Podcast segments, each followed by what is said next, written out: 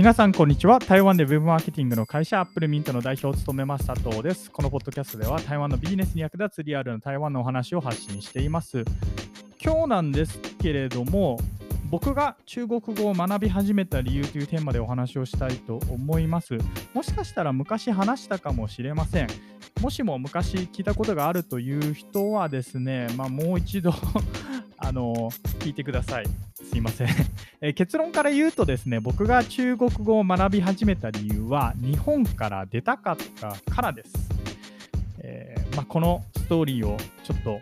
えー、するにあたって、まあ、絶対にお伝えしたいといけないのが、あれはですね、忘れもしない大学1年生のある日の出来事なんですけれども、僕、中学校と高校はですね、アメリカのロサンゼルスの高校に通っていました。まあ、なんか、よくこういうお話をするとですね、父の転勤とかいろいろ聞かれるんですけれども、まあ、そうではなくてですね、僕の偉大な母がですね、僕が中学中学中学校1年まで僕、えー、日本にいたんですけれども、その時にですね、まあ、少しちょっと、えー、ぐれ始めまして、えー、そんなぐれ始めた僕を母が見てですね、ここにいたら佐藤俊は腐ると。この子を、えー、アメリカみたいな、ちょっとあの偉大な偉大な国というか、広い国 いろ、いろんな多種多様な人材がいる国に、えー、連れて行かないとい。つまでたっても犬の中の蛙だみたいな感じで僕を連れて行ってくれてでそれで中高アメリカに行ったんですねで中高アメリカに行ってで大学まあどうするみたいな話が出て僕もともと実は料理学校にたいと思ってたんですよ。でも僕が行きたいと思っていた料理学校っていうのがですねまあどうやらすごい学校で 学費がなんかめちゃくちゃ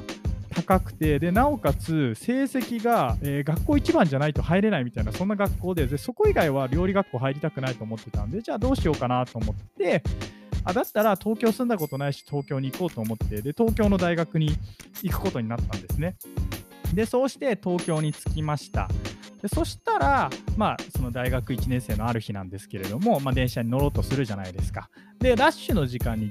僕ちょっとあの出くわしてしまったんですね。で、東京にいたことがある人ならわかると思うんですけれども、まあ、ラッシュの時間最悪ですと。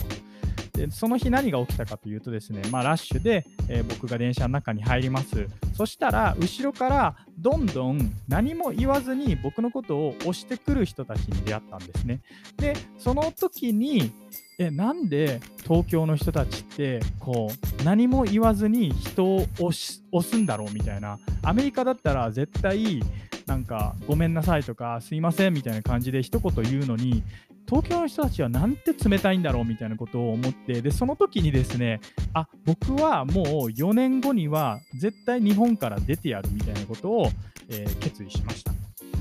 で決意したまま、えー、4年の月日が経ちましてじゃあどうするかってなった時に、まあ、ただ残念なことにですね僕アメリカに住んでいたので、まあ、アメリカに帰るにしろ、えー、ヨーロッパに行くにしろどこに行くにしろ、えー、どの国も実力社会っていうことを知っていたんですね。なので実力社会、まあ、あるいは結果主義の国で実績も何もない僕が行ったところで仕事はないと。だったらまずはスキルアップしないといけないなと思ってアジア人である僕がアメリカあるいはヨーロッパで生き抜くためにはどんなスキルが必要かなって思った時にあ僕アジア人ってもうね肌の色もそうですし、まあ、見た目がアジア人だからこのアジア人っていうアドバンテージを生かして韓国語中国語日本語ができて僕アジア市場できますと。アジア市場なら僕任せてくださいみたいになったらあめちゃくちゃ強い人材だなと思って中国語と韓国語をしようと思った。これがですね、まあ、中国語を始めようと思ったきっかけになります。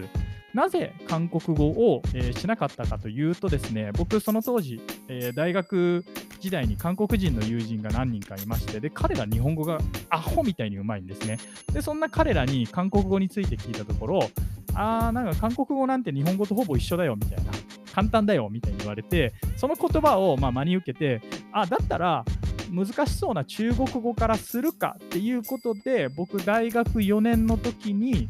えー、ギリギリ最後の楽器ですかねに中国語のクラスをまずちょっとだけ取りました。で中国語のクラスを取った後にこのまんまじゃいかんと、えー、中国語喋られている国に行って現地で学ぼうっていうふうに思ってでその時選択肢にあったのが、まあ、当然中国と台湾っていうことだったんですけれども中国はですね、まあ、ビザの関係で断念をしましたで台湾はその当時ちょうど、えー、ワーキングホリデーのビザっていうのが始まったので、えー、13年前に台湾に行ってそこで、えー、中国語まあ、現台湾現地の生の中国語を聞きながら中国語を鍛えるっていうことをして、えー、今に至ります。ちなみに13年前、えー、台湾に初めて来たその当時なんですけれども、もう本当に貧乏で、当時僕、日本円で8万円しか持っていかなかったんですね。まあ、なので、全然お金がなくてで農家で住み込み作業をしていたんですけれども暑い中農作業をしながらしかも農家の人たちは英語もできないし日本語もできないみたいな、まあ、そんな環境で、中国語がこう耳に入ってくるんですけれども何言ってるか全然わかんないんですね。でだからまあ、暑いしきついし中国語わかんないし飯まずいしみたいな感じでもうめちゃくちゃ帰りたかったです正直。最初の3ヶ月4ヶ月とかっていうのは本当に帰りたかったんですけれども今帰ったらなんかダサいなと。せっかく台湾に行って俺中国語できるようになって戻ってくるみたいに宣言しておいてあの何もできないのに帰ってしまったらダサいと思ったんで、えー、残ることを決意しまして頑張っていたら3ヶ月後かなあるいは4ヶ月後のある日ですねもう突然聞き取れるようになったんですよ、まあ、あの日は忘れないですね、